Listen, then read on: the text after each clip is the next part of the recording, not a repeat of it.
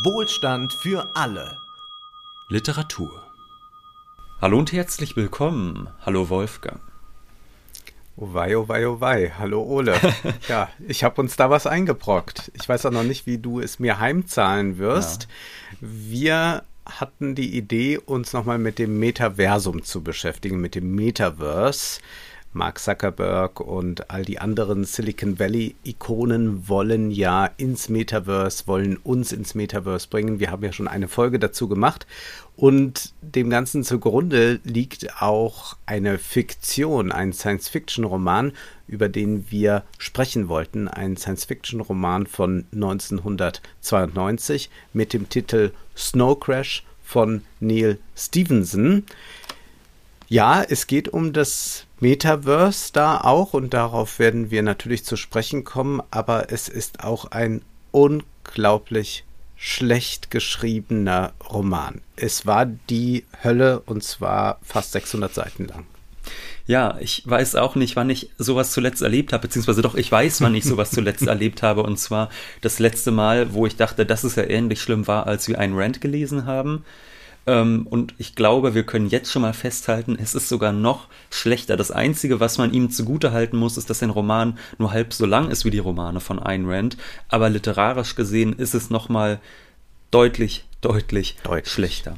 Aber dazu kommen wir vielleicht später. Vielleicht verliere ich erstmal ein paar Worte zu diesem Autor, der ja wahrscheinlich auch nicht allen bekannt sein wird die, da sich vielleicht gar nicht jeder für Sci-Fi-Literatur interessiert. Neil Stevenson ist ein sehr bekannter Science-Fiction-Autor aus den USA. Ich meine, du hast das schon gesagt, dieser Roman ist jetzt 30 Jahre alt.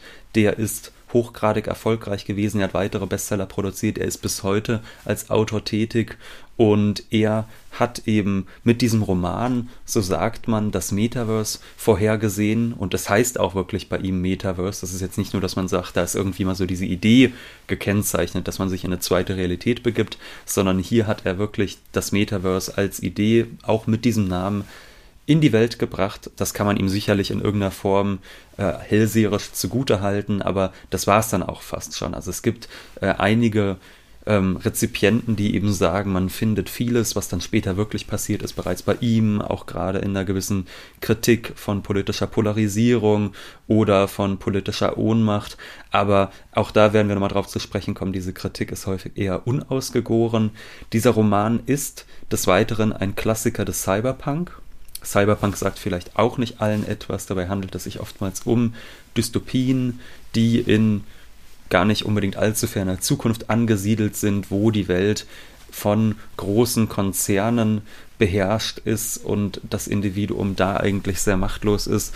Wir kennen das äh, aus der Science-Fiction-Literatur, wir kennen das aber auch natürlich aus dem Kino, also aus dem Science-Fiction-Kino schon der 1980er Jahre beispielsweise. Denken wir an so Arnold Schwarzenegger, Filme wie äh, Running Man, äh, wo er durch die von Konzernen beherrschte Welt rennt. Denken wir an Blade Runner, denken wir ne, und so weiter und so fort. Da mhm. können wir jetzt noch 20 weitere Filme nennen. Und ich glaube, wir werden auch im Laufe dieser Folge nochmal darauf eingehen, wo eigentlich oftmals die Schwächen dieser Sozialkritik liegen, die in solchen Romanen und Filmen transportiert wird. Aber Wolfgang, vielleicht magst du uns, weil wir jetzt schon dabei sind, so ein bisschen da reinzukommen. Ne? Es geht hier um eine privatisierte Welt, in der die Regierungen immer schwächer werden und so. Vielleicht magst du uns mal, was gar nicht so trivial ist, erklären, worum es in diesem Roman geht. Also ich habe es noch nicht verstanden, muss ich gestehen. Nichts leichter als das. Nun, worum geht es? Wir haben einen Protagonisten, der praktischerweise Hero-Protagonist heißt. Das ist der Held des Buches. Nun hat dieser Hero mehrere Tätigkeiten. Zum einen ist er Programmierer. Er wird als der letzte freischaffende Hacker bezeichnet. Wir erfahren später, dass er entscheidend dazu beigetragen hat, dass das Metaverse programmiert werden konnte. Er ist quasi da mit ein Gründervater dessen. Er verdingt sich aber jetzt als Pizza-Auslieferer und hinter diesem Konzern, für den er da arbeitet, dieses äh, Pizza-Franchise-Unternehmen, das äh, Cosa Nostra äh, heißt, ähm, gibt es eine Figur, die heißt Onkel Enzo, äh, die das Geschäftsmodell hat, dass man innerhalb von 30 Minuten eine Pizza zugestellt bekommt.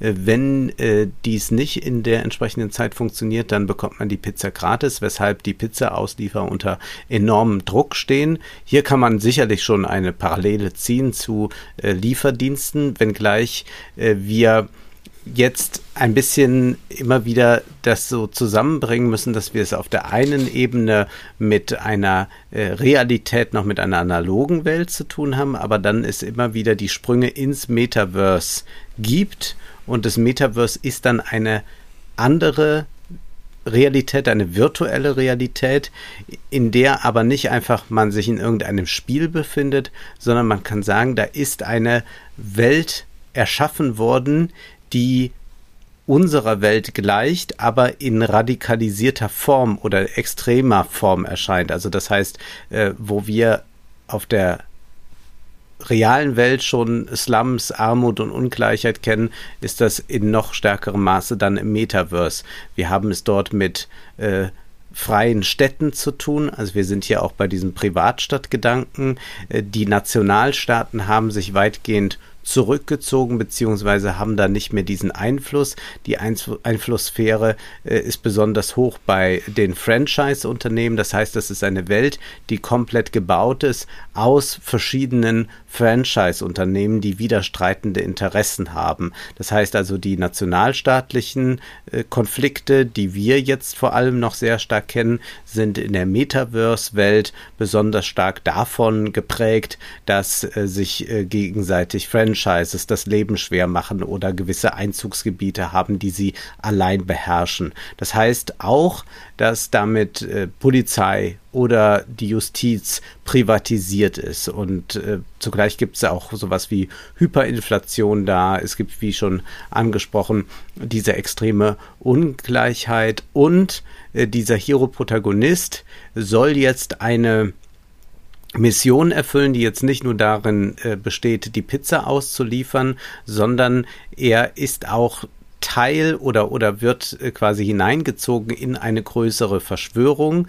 Äh, hinzu kommt auch, dass er nicht alleine äh, hineingezogen wird, sondern er hat dann noch eine ähm, Partnerin an seiner Seite. YT heißt die, das ist eine äh, Kurierfahrerin, die 15 Jahre alt ist und die lernt er da äh, bei einer solchen Auslieferung kennen. Die nimmt ihm quasi die Lieferung ab, äh, damit es noch rechtzeitig geliefert werden kann. Und dann gibt es Entführungen, dann gehen wir sehr stark hinein in Ermittlungen, wer steckt eigentlich hinter welchen Aspekten oder Einflussbereichen des Metaverse. Äh, wir lernen sehr schrullige Figuren kennen. Wir lernen auch äh, so eine Art ähm, Prä- oder Proto-Google kennen. Also es gibt da ähm, den Bibliothekar, das ist eine Software, wenn man so will, die man befragen kann, die äh, sich vor allem sehr gut auskennt in Sachen, äh, also der, eine, ein Archiv, das sich, äh, wo man sehr gut herausfinden kann,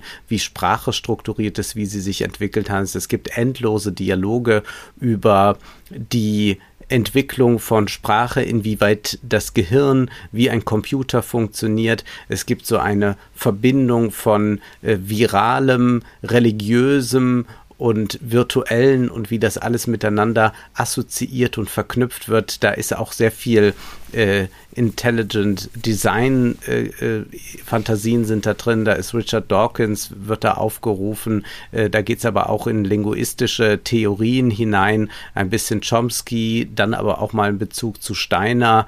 Äh, es ist alles sehr wild verworren und wird auch am Ende nicht klarer. Nee. Und man verliert sich in diesem Wirrwarr äh, dieses Metaversums und fragt sich sehr bald, was lese ich hier eigentlich, beziehungsweise was willst du mir erzählen? Willst du mir irgendeinen verschwurbelten Krimi erzählen, der auch jetzt genauso in München stattfinden könnte? Oder geht es jetzt wirklich darum, mir eine andere Form der Seinsweise näher zu bringen, nämlich die einer virtuellen äh, Lebensweise im Metaverse?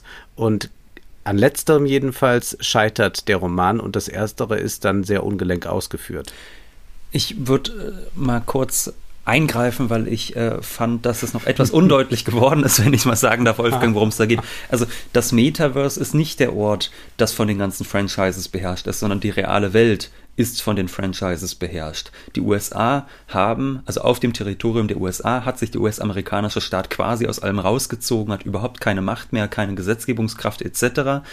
Und auf diesem Territorium der USA beherrschen nur noch die Konzerne die Welt mit privatisierten Rechtsinstitutionen, mit privatisierten äh, Militär- und Polizeiapparaten. Auf diese Art und Weise, in Anführungszeichen, funktioniert die Welt. In Wahrheit erklärt natürlich dieser Roman ganz und gar nicht, wie das eigentlich funktionieren soll, wenn eine eigentumsförmige Gesellschaft völlig verschiedener Industrien und Franchises etc., wenn die halbwegs funktionieren soll. Das heißt, es wird einfach nur als irgendeine Dystopie aufgemacht, ohne dass da richtig erklärt wird, was eigentlich dieser ökonomische Reproduktionsprozess ist. Da werde ich gleich mal noch eine Stelle vorlesen.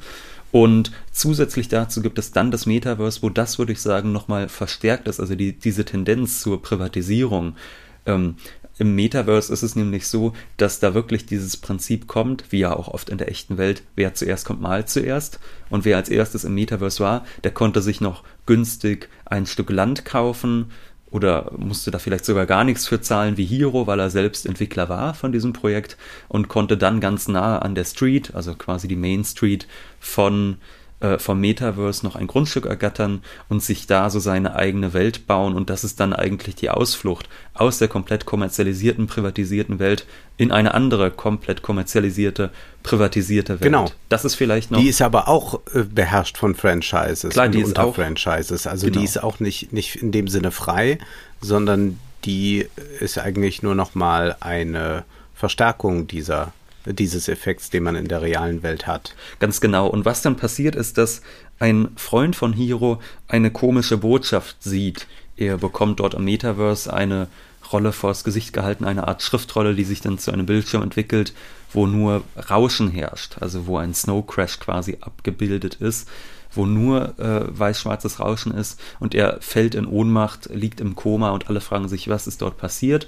Nun, man hat es geschafft, ihm ein Virus einzuschleusen, was sein Gehirn befällt im Metaverse. Das ist eigentlich das, was dort so fragwürdig ist. Wie kann das eigentlich sein, dass hier ein Bild dafür sorgt, dass ein Mensch zusammenbricht und dann finden sie heraus, ah, es gibt neben den Sprachen, die wir kennen, gibt es Ursprachen, äh, und verschiedene Mythologien und die hängen alle miteinander zusammen und anscheinend ist hier eine dunkle Macht, die versucht, sich diese alten Mythologien und Ursprachen und sonst was zu bedienen, um Böses zu tun. Also diese Macht hat auch Neurolinguistik wird ja. dann mitverarbeitet da, also die Neurolinguistik und diese Ursprachen äh, werden miteinander verknüpft und über eine Droge, also über Snow Crash, so heißt die Droge, äh, werden dann äh, nicht nur ähm, äh, Bewusstseinszustände geändert, sondern auch das äh, hat dann Resultate auf äh, den Körper.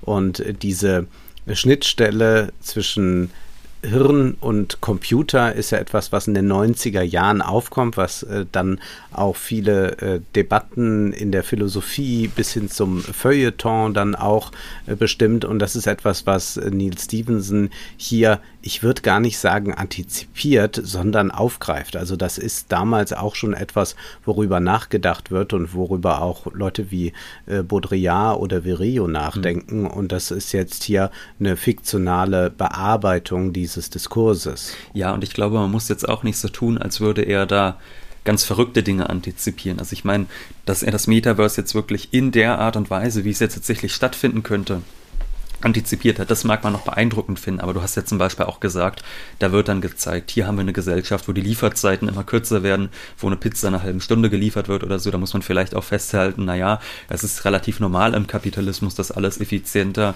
und schneller wird und man mehr in kurzer Zeit erwirtschaftet. Also da, äh, das, das hat der Marx auch schon gewusst, dass das nun mal ein Prinzip dieses Systems ist. Also das ist jetzt auch kein irrer Geniestreich von Neil Stevenson. Aber wir versuchen mal trotzdem erstmal. Ich möchte noch ein, ja. ein Detail sagen sag mal, wo du das gerade sagst, weil man immer so sagt, toll, dieser Prophet. Und ja. Neil Stevenson ist nicht nur Autor, sondern er berät auch Firmen und mhm. ist dann bei so Wirtschaftsevents. Also der verdient eine Menge Geld damit, weil er als großer Visionär dasteht, wo man einfach denkt, nee, ist er nicht. Und das sieht man vor allem daran, dass es äh, doch äh, so eine Szene gibt, äh, da wird äh, gesagt, dass es äh, Rechner äh, zum Umschnallen gibt und die sind zwar sehr teuer, aber die seien ungeheuer praktisch. Also dann in dieser, äh, diesem, äh, in dieser zukünftigen Welt, die mir hier beschrieben wird, gibt es Rechner zum Umschnallen. Und da würde ich einfach sagen, ja, bei uns sind es halt Smartphones. Und da, da, siehst du, dass der gar nicht viel antizipiert, sondern der hat tatsächlich dann noch die, die Vorstellung, man nimmt den äh, heimischen PC irgendwie mit. Ja, und schnallt den ein bisschen um. kleiner. Ja. ja. ja, ja, das stimmt auf jeden Fall. Äh, es ist übrigens ohnehin witzig. Ich meine, hier wird so eine Pseudokritik an der kommerzialisierten Welt geübt. Gleichzeitig hat er selbst auch mit Jeff Bezos zusammengearbeitet und ihn, und ihn bei irgendwelchen Raumfahrtprojekten und so beraten. Also, naja. Ich erlaube mir aber mal eine Stelle ganz vom Anfang vorzulesen, wo es wirklich mal ums Ökonomische geht. Ich glaube, bevor wir jetzt mal ideologisch drauf eingehen und auch literarisch noch viel zu kritisieren haben, glaube ich, versuchen wir mal diesen ökonomischen Gehalt ein bisschen rauszuarbeiten, der da drin steckt. Ganz am Anfang wird mal dieses dunkle Bild gezeichnet, wo nochmal gezeigt wird, Achtung, Achtung, Dystopie, hier ist schlecht und so. Und da heißt es dann, das ist Amerika. Die Leute tun und lassen, was sie verdammt nochmal wollen. Hast du ein Problem damit? Ist es nämlich ihr beschissenes Recht. Außerdem haben sie Waffen und niemand kann sie aufhalten. Deshalb hat dieses Land eine der miesesten Volkswirtschaften der Welt. Denn letzten Endes, jedenfalls was die Handelsbilanz angeht, ist es doch so, wenn erst einmal all unser technologisches Know-how in andere Länder abgeflossen ist, wenn sich alles ausgeglichen hat, man in Bolivien Autos und in Tadschikistan Mikrowellen baut und sie hier bei uns verkauft, wenn unsere Überlegenheit bei den natürlichen Ressourcen völlig bedeutungslos geworden ist, weil gigantische Schiffe und Zeppeline aus Hongkong, ganz North Dakota für ein paar Cent bis nach Neuseeland schleppen könnten, wenn die unsichtbare Hand erst einmal sämtliche historischen Ungleichheiten gepackt und sie in einer dicken Schicht von etwas, das ein pakistanischer Ziegelbrenner womöglich Wohlstand nennen würde, über den gesamten Erdball gekleistert hat? Weißt du was? Dann gibt es nur noch vier Dinge, in denen wir besser sind als alle anderen. Musik, Filme, Microcode, Software und superschneller Pizzaservice. Und das liest man jetzt erstmal und fragt sich dann, gut, aber wie erhält sich denn dann diese Gesellschaft? Also wenn die nichts macht außer Pizza ausliefern und gute Musik und okay, noch ein paar Codes schreiben, äh, da muss ja irgendwie trotzdem etwas passieren. Ich meine, er spricht ja die unsichtbare Hand an von Adam Smith, ne? Da muss ja irgendwas passieren, damit der Wohlstand der Nation irgendwie entstehen kann. Was übrigens auch witzig ist, ich meine, hier sagt er Land mit schlechter Handelsbilanz oder so, wo man sich so denkt, ja, aber gleichzeitig erzählt er uns doch, dass es die USA eigentlich gar nicht mehr richtig gibt und das alles nur noch in Franchises auf dem ehemaligen Territorium der USA passiert. Aber das lassen wir jetzt mal ganz außen vor. Aber das Lustige ist, wir haben es hier mit einer Gesellschaft zu tun, die eigentlich ähm, in einem ganz komischen ähm, Zusammenspiel aus Armut und Reichtum besteht. Also der Protagonist, Hero-Protagonist, lebt zwar relativ ärmlich in einer äh, ja, quasi kleinen Zelle äh, drinne, gleichzeitig besitzt er aber technologische Gadgets, wo man wirklich sagen muss, da muss man unfassbar reich sein, äh, um so etwas herstellen zu können, um so etwas zu kaufen, etc. Das heißt, hier wird so ein Bild gezeichnet von einer deindustrialisierten amerikanischen Welt, die mit dem, was wir hier lesen, wie das alles technologisiert ist, wie schnell und effizient alles geht, überhaupt nicht in Einklang zu bringen ist. Also das ergibt keinen Sinn.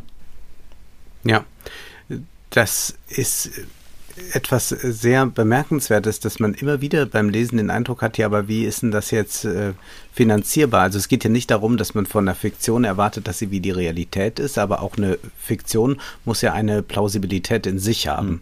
Und diese Plausibilität vermisst man an etlichen Stellen.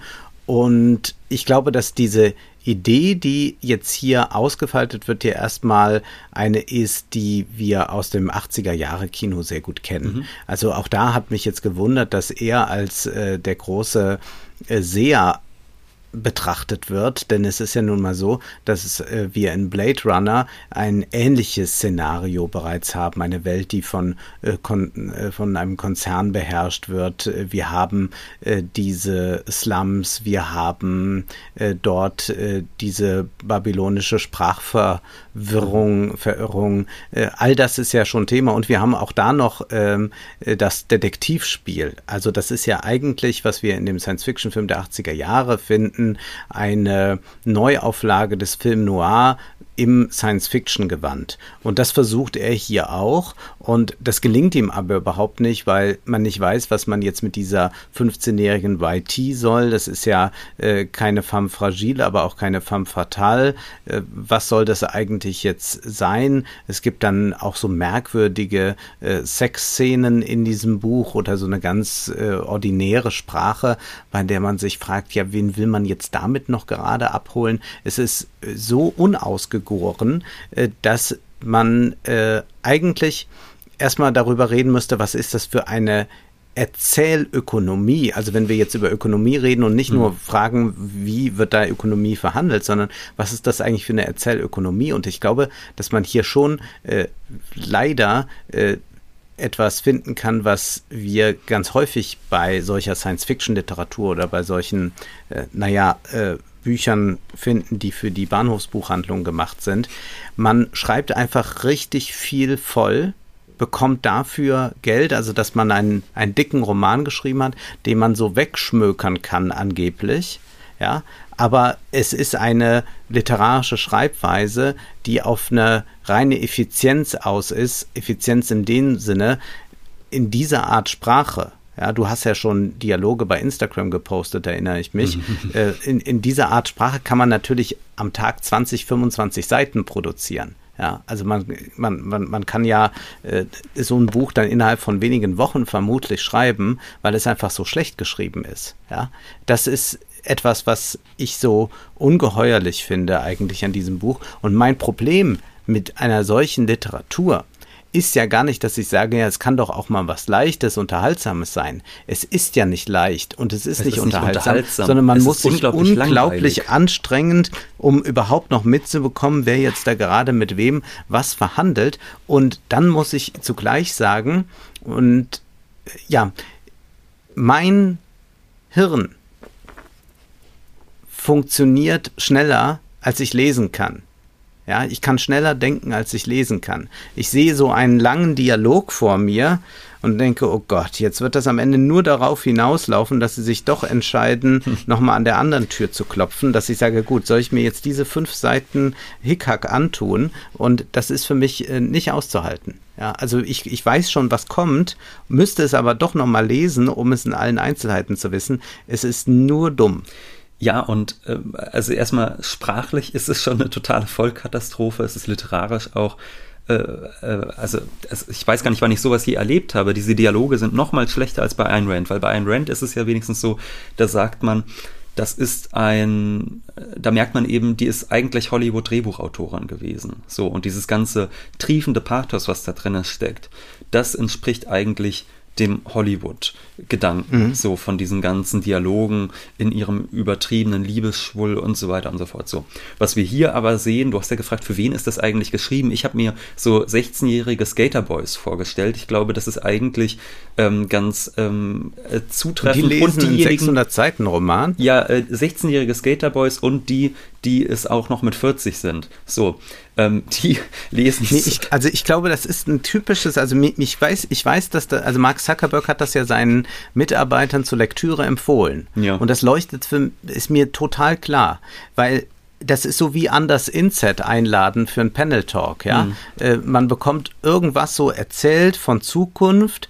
Hier tauchen noch so ein paar Philosophen auf, äh, Chomsky und äh, ich hm. glaube Gershom Scholem kommt auch noch vor und irgendwas mit Kabbalistik hat man auch mal, kann man auch noch mit da reinwerfen, ja. Und das wirkt dann so ein bisschen gelehrt. Äh, es ist aber auch alles total verwirrend irgendwie und das sagt man dann auch, er ist ja irgendwie faszinierend, aber keiner traut sich wirklich mal zu sagen, nee, es ist einfach Unsinn. Es ist einfach Stuss zusammengekloppt. Äh, und das ist aber etwas, was wahnsinnig gut, glaube ich, funktioniert und womit man so ein äh, äh, halbgebildetes Publikum, äh, das äh, gerade in ähm, äh, Wirtschaftsbereichen, die mit Digitalisierung zu tun hat, sehr, sehr stark vertreten ist, unglaublich gut erreichen kann. Also das, das leuchtet mir absolut ein, warum Jeff ja. Bezos und so davon so überzeugt sind, weil sie nicht klassisch gebildet sind. Und das Einzige, was sie kennen, ist halt der Fastfood-Kulturkonsum. Und wenn das jetzt noch ein bisschen angereichert wird mit irgendwelchen äh, Pseudophilosophien, dann reicht das dicke aus. Also das ist Silicon Valley Ideologie at its best. Ja, man könnte vielleicht sagen, das sagst du ja auch gerne, es ist eben doch eine Mickey Maus Kultur in diesem Land. Das kann man zu, das, das ist jetzt ein bisschen gemein, weil es auch wirklich große Nein, Dinge man gibt. Kann ja, man kann ja Philip Ross lesen. Man kann ja Philip Ross ja, lesen. Man kann auch William äh, Faulkner lesen, das ist alles klar. Genau, aber, aber, das, das findet aber in der Welt dieser, hm. dieser äh, äh, technischen Nerds findet sowas alles überhaupt nicht statt, sondern die lesen äh, diesen Kram da und bauen sich daraus dann auch selbst ein Weltbild zusammen. Und wenn man sich mal die Weltbilder von einem äh, Mark Zuckerberg ansieht und wenn man sich ansieht, wie er das Metaversum da präsentiert, dann findet man ja ganz erhebliche Ähnlichkeiten. Also Mark Zuckerberg zeigt sich zum Beispiel in diesem Video, wie er dann in das Metaverse tritt und wie da alle in verrückten Kostümen rumlaufen, äh, merkwürdige Figürchen sind. Das ist ja etwas, was wir hier auch sehen. Das äh, wird ja hier beschrieben. Die Leute sind im Metaversum und dann laufen sie auf den Straßen als äh, verrückteste Fantasiefiguren Figuren rum und äh, sie verlassen ihre eigenen Körper, ihre Avatars äh, sind äh, dann so, wie sie immer sein wollten. Also Mark Zuckerberg hat das ziemlich genau gelesen und adaptiert das auch zum Teil eins zu eins dann hm. in seinen Präsentationen des Metaversums. Ja, ich fand es jedenfalls faszinierend. Ich habe mir dann noch mal ein Interview vorhin angesehen mit Neil Stevenson, äh, das ging so eine halbe Stunde. Das habe ich dann an 1,75-facher Geschwindigkeit mir angesehen, was wirklich gar kein Problem ist, so langsam wie der Mann denkt und spricht. Und das äh, war unfassbar. Also es war wirklich so, also ich glaube, das Interview, so wie er das geführt hat, wo er zu allem Möglichen gefragt wurde, Metaversum, Trump, Demokratie, das hätte ich auch wirklich genauso führen können, wenn man mich verkatert um 6 Uhr morgens aus dem Schlaf ähm, rütteln würde. So in der Art hätte ich das dann wahrscheinlich auch geführt. Und jetzt wollen wir aber mal doch nochmal, ich, ich mich, möchte was vorlesen, was mich besonders bewegt hat, Wolfgang.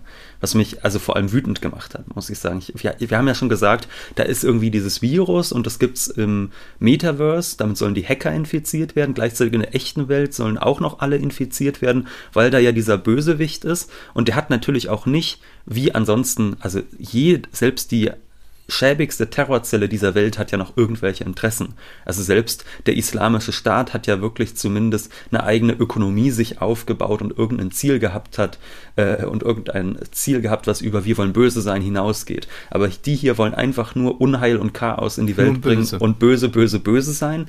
Und da kommt dann eben dieses ganze Mythologe, äh, Mythologische ins Spiel, dass man so sagt, ah, da gibt's einen Mythos von vor 80.000 Jahren äh, in der sumerischen Keil Bildschrift steht aber auch das und später wurde das in einer anderen Kultur weiterentwickelt. Das ist ja jetzt so ein bisschen, wenn hier Informationen übertragen werden, wie wenn ein Virus übertragen wird und so weiter und so fort. Das heißt, es wird hier alles so zusammengestückelt und da möchte ich einfach nur mal vorlesen, wie das gemacht wird, ja.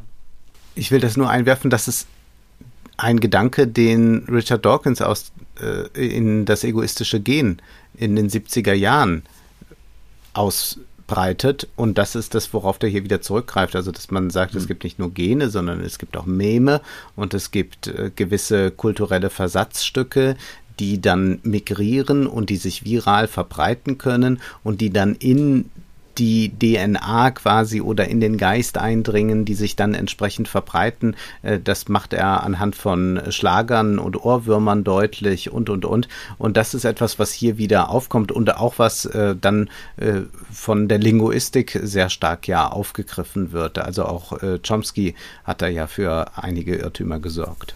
Richtig, nur soweit ich weiß, ist das bislang den Menschen noch nicht so weit in Fleisch und Blut und in die DNA übergegangen, dass ein Kind schon bei der Geburt, ähm, er gehört zu mir, wie mein Name an der Tür singt. Deshalb, nee, das ist eben Unsinn. Genau, ist, und das, so wird das hier ja. eigentlich aber dargestellt, dass quasi das Informationelle ja. und das gesundheitlich-virale, also das Biologische, dass das eigentlich in eins fallen würde. Und da gibt's auch eine schöne Geschichte, wie das denn so in die Welt gekommen ist. Das wird sich dann wirklich zusammengestückelt wie in einem Drei-Fragezeichen-Roman eigentlich. Ne? Also das ist so, äh, da gibt's den Mythos, ach guck mal, das erinnert mich ein bisschen an ein Virus, ach guck mal, der Hacker, der ja die Leute hackt, der ist ja auch so. Das heißt, das funktioniert wirklich ganz so wie schlechte Detektivromane. Das ist ja okay, wenn man sowas als Zwölfjähriger liest, nur irgendwann ist man ja auch nicht mehr zwölf. Und ich lese jetzt mal vor.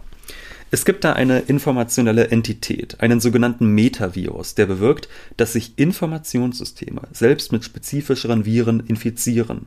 Dabei handelt es sich entweder um ein Grundprinzip der Natur, wie Darwins natürliche Auslese, oder aber um einen wirklichen Datensatz, der auf Kometen oder Radiowellen durchs Universum schwirrt. Keine Ahnung.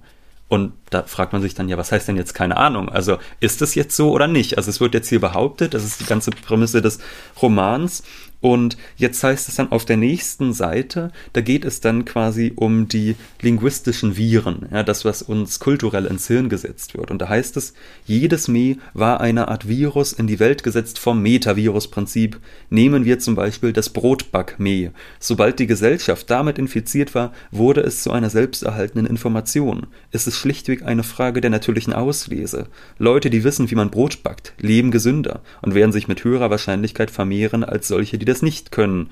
Natürlich werden sie das Meh verbreiten und so als Wirt für diesen selbstreplizierenden Datensatz dienen. Das macht ihn zu einem Virus. Also hier wird wirklich alles kunterbunt durcheinander geworfen, nur um diese total verworrene Geschichte erzählen zu können, dass irgendwer böse ist, um böse zu sein und deshalb mit einer Mischung aus Viren und neurolinguistischen Viren die Welt beherrschen möchte. Und die Prämisse ist eine, die wir im Silicon Valley sowohl bei Elon Musk als auch bei Mark Zuckerberg finden, nämlich, dass das Gehirn eigentlich wie ein Computer funktioniert.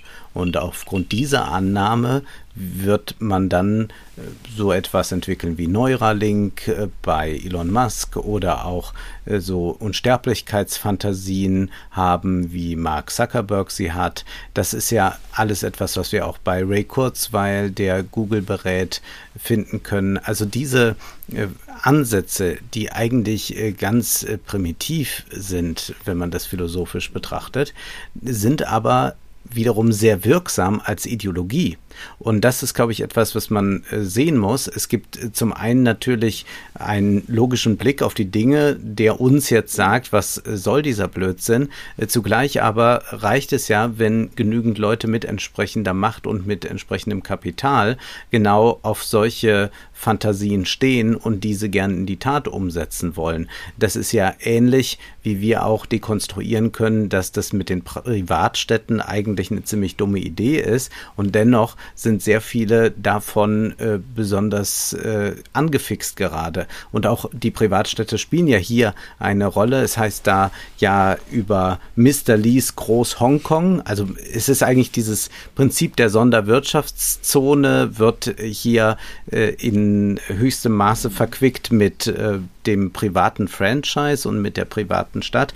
Äh, über dieses Groß Hongkong heißt es, Mr. Lees Groß Hongkong ist ein privates, vollkommen extraterritoriales, souveränes, quasi nationales Gebilde, das von keiner anderen Nationalität anerkannt wird und in keinerlei Beziehung zur ehemaligen Kronkolonie Hongkong steht, welche der Volksrepublik China angehört. Also China hat sich das äh, schon wieder einverleibt.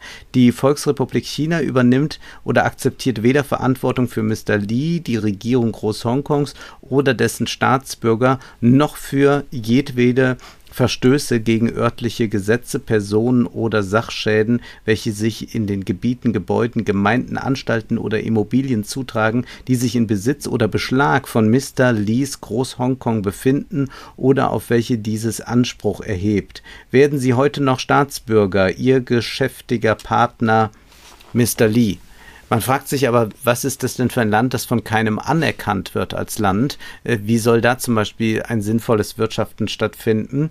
Und was wir aber hier ganz klar haben, ist eine Zersplitterung der Welt, äh, die so aussieht, dass wir ein Freiheitsversprechen haben. Das ist ja äh, so ein Anarchokapitalismus, hm. der aber nur dafür sorgt, also es ist ja als Dystopie auch gedacht, ne?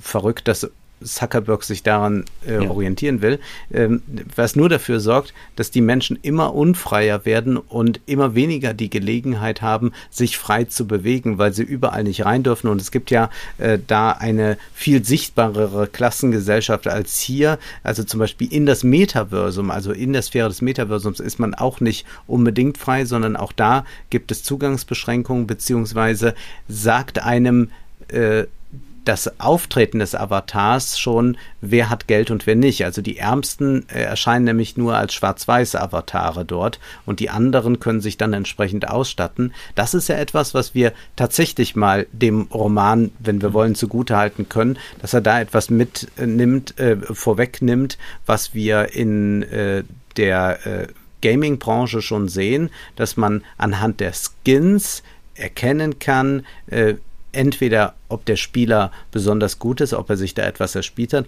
oder ob er in gewisser Weise vermögend ist, dass er sich diese Skins leisten kann.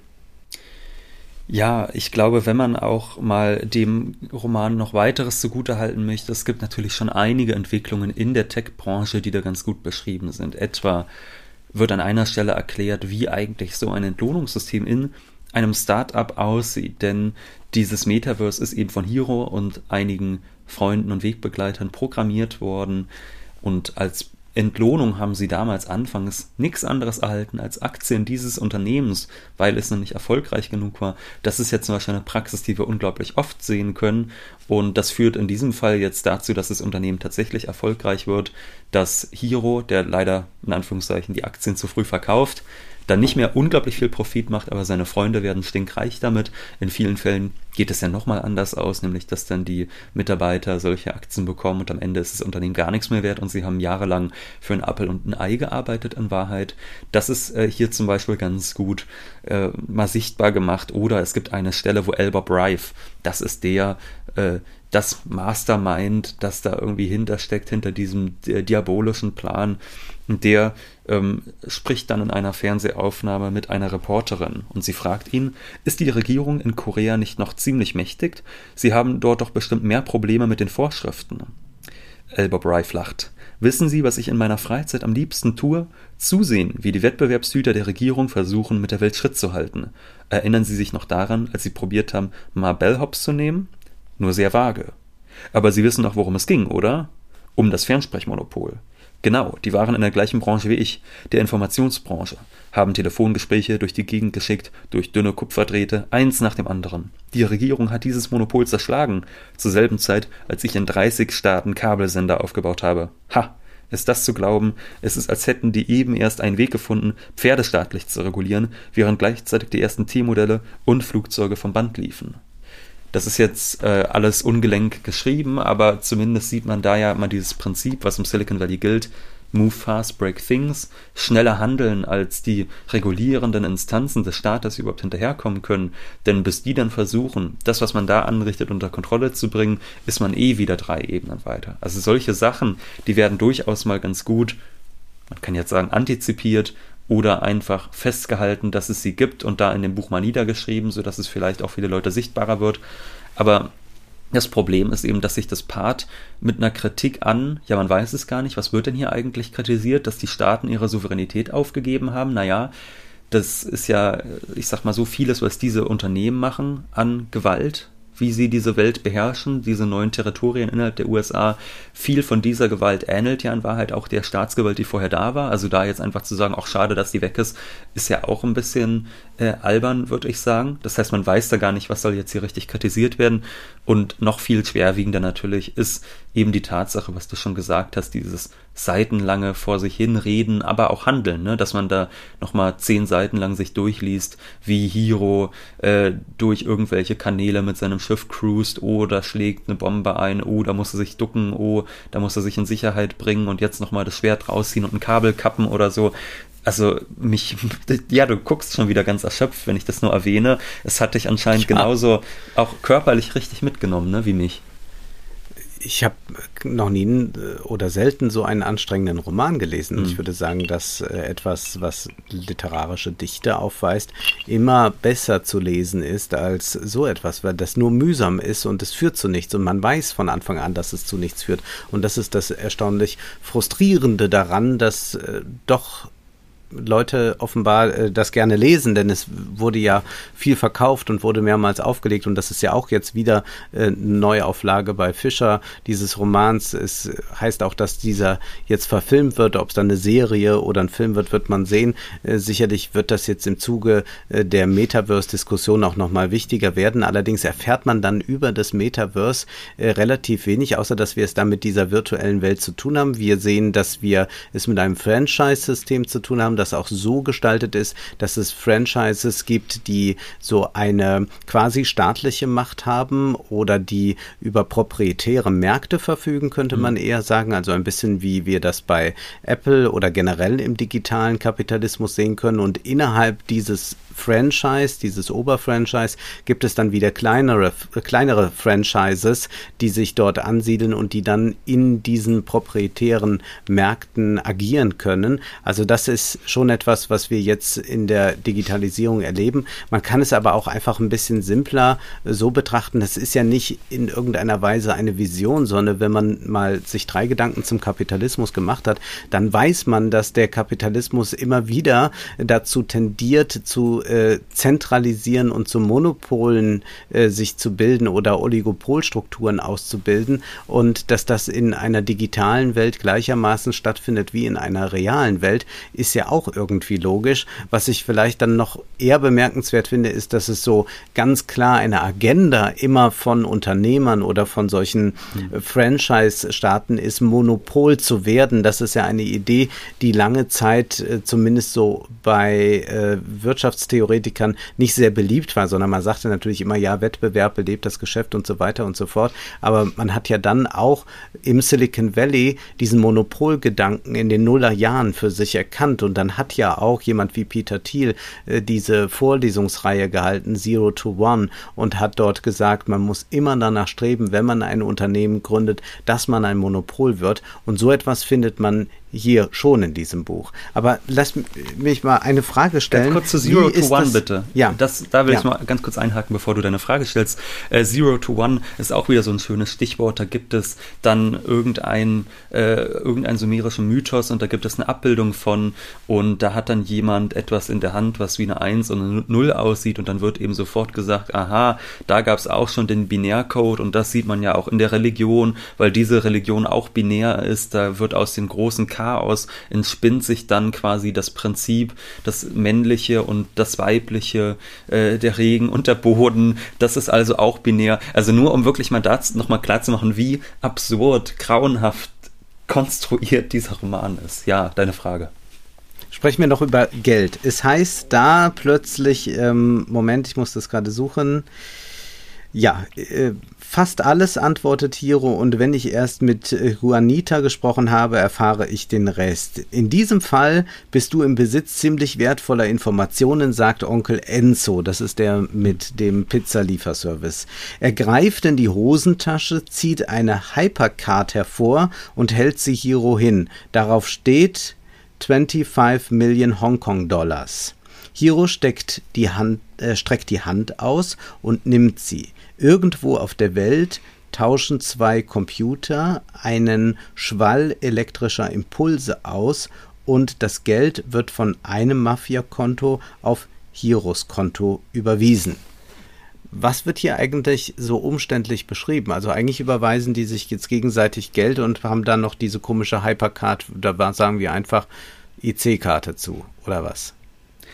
Ja, das ist eigentlich der ganze Gehalt dessen. Was man vielleicht noch mal eher interessant finden dran könnte, ist, dass hier eine private Währung gehandelt wird. Das heißt, es wird im Roman immer wieder beschrieben, dass zwar noch in Dollar Transaktionen durchgeführt werden, der Dollar ist aber eigentlich eh schon komplett entwertet, Riesenhyperinflation und eigentlich muss man alle paar Minuten die Preise förmlich neu berechnen. Das heißt, dazu soll jetzt die Alternative die Privatwährung sein da könnte man jetzt wieder sagen, wow, wie visionär, aber stimmt ja eigentlich auch nicht, denn bislang ist es nicht dazu gekommen, bislang sieht man eher im Gegenteil, selbst wenn ein Krieg beginnt, ähm, bedeutet das überhaupt nicht, dass die Leute vom Dollar äh, zum Bitcoin rennen, sondern ganz im Gegenteil, es findet genau umgekehrt statt.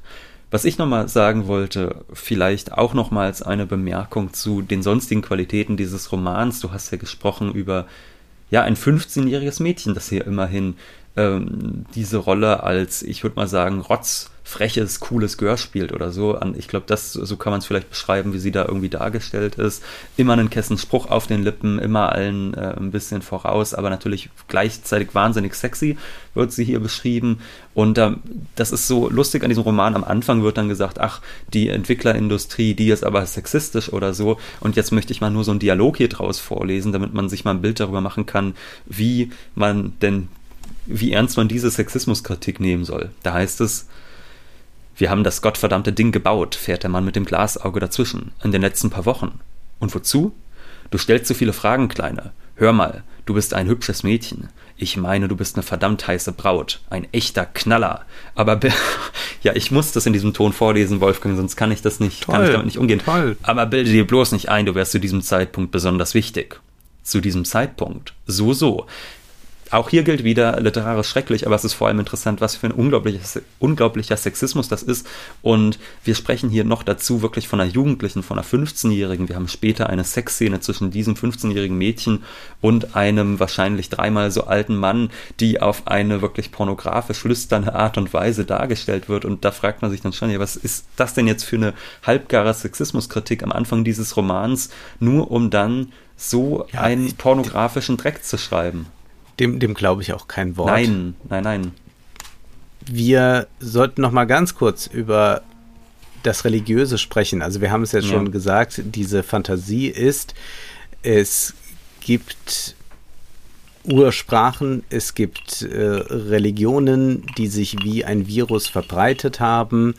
Äh, es gibt die äh, Glossolalie, es gibt äh, Formen des Gebets, die jetzt hier wieder erscheinen. Wir wollen jetzt diese endlos langen Herleitungen, die da gemacht werden, nicht nochmal reproduzieren. Es führt zu gar nichts. Was wir aber vielleicht doch mitnehmen können, ist, dass diagnostiziert wird, dass die Religion keineswegs verschwunden ist, sondern eigentlich eine sehr bedeutende Rolle spielt. Und wenn man sich diese New Age-Entwicklungen in den 80er, 90er Jahren ansieht, wenn man auch an diese religiösen Erweckungserlebnisse von Steve Jobs oder anderen Silicon Valley Koryphäen kennt, wenn man an dieses, äh, wie heißt das, Burning Man Festival und so weiter denkt, ja, wo auch alle Leute in so einer ewigen Hippie-Stimmung rumrennen und irgendeine Ekstase erleben wollen oder eine Epiphanie sehen wollen, dann ist es doch äh, ganz erstaunlich, dass dieser religiöse Diskurs so dominant ist in einem Roman, der eigentlich mal eine technische Neuerung zeigt, nämlich uns aufzeigt, man kann jetzt mit den Computern und mit einer entsprechend mhm. geschriebenen Software da eine äh, virtuelle Welt aufbauen. Und das scheint mir aber heute auch extrem virulent wieder zu sein, äh, wenn wir nicht nur hören, dass Mark Zuckerberg auf die Frage, mit wem er sich denn eigentlich noch berät, sagt, ja, ich unterhalte mich jetzt häufiger mit Gott, äh, sondern dass wir auch generell diese Unsterblichkeitsfantasie im Silicon Silicon Valley haben, dass man äh, die Idee hat, äh, dass man äh, seine Seele voll entfalten kann, wenn man mal den körperlichen Teil hinter sich gelassen hat, wenn man also Leib, Seele voneinander versucht zu trennen. Wir sehen generell, glaube ich, so eine Hinwendung zu einer sagen wir, Wiederverzauberung der Welt, auch wenn das ein mhm. bisschen mhm. zu drollig jetzt klingt, aber ich glaube, es ist ganz gut. Also äh, Max Weber ist ja der Soziologe, der uns sagt, wir haben eigentlich jetzt in der Moderne die große Entzauberung. Wir haben die bürokratischen Apparate. Äh, Luhmann wird uns dann später die Systeme vorführen, wie sie miteinander funktionieren. Aber was erstaunlich ist, dass es offenbar schwer aushaltbar ist, in dieser Moderne zu leben. Und dann gibt es solche Ersatzreligionen, die entsprechenden Gurus. Und wenn man sich anschaut, wie äh, Leute wie Elon Musk oder so verehrt werden und wie äh, geradezu fanatisch der Glaube äh, mancher Krypto-Jünger ist, hm. dann ist doch äh, das äh, Religiöse, was hier diagnostiziert wird, definitiv etwas, was am stärksten unsere Gegenwart widerspiegelt. Noch viel stärker als irgendein Metaverse, das Mark Zuckerberg bauen will. Ja, und in diesem Roman wird hier eben so eine komische Trennung aufgemacht zwischen den rationalen und den vorrationalen oder irrationalen Religionen. Das heißt, es wird gesagt, man hatte früher die Religion, die eigentlich nur zur Gleichschaltung der Gesellschaft, zur Herrschaftsausübung etc. dienten und dann kam eben die Schriftreligion, äh, Schriftreligion, die die Menschen mündig gemacht haben und jetzt der schlimme Finger hier in diesem Roman, der will eben wieder so eine alte Religion, die die ganze Welt ins Chaos und ins Elend stürzt, weil er halt böse ist. Und das Lustigste finde ich eigentlich daran ist, dass all diese Bewegungen, die äh, hier mit Viren verglichen werden, wo gesagt wird, ja, diese irrationalen Religionen, die sind wir Viren, und dann wird direkt danach auch noch Marxismus gesagt. Das heißt, für ihn ist der Marxismus ja. für den Autor eigentlich auch nur eine irrationale äh, Religion, eine große Idiotie, der die Leute halt durch zu geringes Nachdenken leider verfallen sind, und da muss man dann spätestens feststellen, gut, was mit Marxismus eigentlich mal gemeint sein könnte, davon hat dieser Mann definitiv gar keine Ahnung, und ich glaube, damit beenden wir vielleicht dieses Kapitel Snow Crash Neil ja. Stevenson. Und ich erlaube Das ist eine sehr gute Idee. Ja. Ich finde aber sehr schön, dass du sagst, spätestens dann, das ist leider auf Seite 480 oder so, wo das mit äh, dem Marxismus kommt. Also da ja. muss man schon sehr weit vorgedrungen und, und sein. Dann, Deswegen nochmal ganz ja. ausdrücklich hier äh, gesagt, bitte dieses Buch nicht lesen. Also es lohnt sich einfach überhaupt nicht. Man erfährt dann nichts. Lieber nochmal Blade Runner gucken, es reicht dicke aus, äh, wenn man sich äh, mit einer äh, neuen Form von, von Franchise-Systemen äh, in im urbanen Raum beschäftigen möchte oder was auch immer, äh, oder auch den zweiten Teil von Blade Runner sehr zu empfehlen. Äh, oder einfach mal weiteres, zu aber, äh, McDonalds gehen, aber halt nicht diesen Roman lesen. Man sollte auf keinen Fall, auf keinen Fall diesen Roman lesen. Er ist dumm, er ist, glaube ich, sogar noch ein bisschen blöder als das, was Mark Zuckerberg mit Metaverse vorhat. Ja, und wie am Anfang schon gesagt, ist es noch schlechter als Ayn Rand. Es ist literarisch schlechter. Also ich finde schon, dass Ayn Rand ja einige gute Szenen da durchaus drinne hat ähm, die ähm, zum Beispiel wie äh, äh, Howard Rock äh, zeichnet und Gebäude erschafft und alles. Das heißt, da sind manchmal schon ganz gute Beobachtungen da. Da gibt es hier keine einzige, es gibt keinen einzigen ordentlichen Dialog und immerhin kann man auch einen Rand mal zugute halten. Ihre Ideologie war schrecklich, aber man hatte sie mal eine konsistente. Das muss man auch erstmal hinbekommen. Hier in diesem Roman ist es einfach nur aus, ein buntes Potpourri aus Pseudokritik und ganz viel Blödheit. Jetzt vielleicht aber schon mal die Botschaft, die frohe, dass es anders weitergeht. Ich erlaube mir zu verraten, was als nächstes gelesen wird. Wir lesen einen Roman, der vielleicht nicht unglaublich ökonomisch auf den ersten Blick ist, aber wie wir in diesem hier gemerkt haben, der war es ja nun auch wirklich überhaupt nicht, der eher soziologisch ist, der sich nämlich die obersten Schichten im, im Amerika des 19. Jahrhunderts ansieht, ja, die reichen Familien in New York. Und zwar, wir lesen Zeit der Unschuld von Edith Wharton, von 1920 ist der Roman, glaube ich. Auf jeden Fall ein sehr, sehr großer Liebesroman und Gesellschaftsroman über diese reichen Familien und natürlich auch ein großer Film. Äh, meiner Meinung nach der schönste Martin Scorsese-Film. Das heißt, unbedingt diesen Roman lesen und unbedingt auch diesen Film sehen als Vorbereitung für die nächste Folge und lieber nicht Snow Crash lesen. Ja, dann wenden wir uns endlich der US-amerikanischen Hochkultur ja. zu. Die gibt es natürlich auch. Es geht auch anders. Jetzt ist aber erst einmal Schluss für heute, denn Zeit ist Geld. Prosit. Das war Wohlstand für alle. Ihr könnt uns finanziell unterstützen über paypal.me-ole und Wolfgang oder über die in der Beschreibung angegebene Bankverbindung. Herzlichen Dank.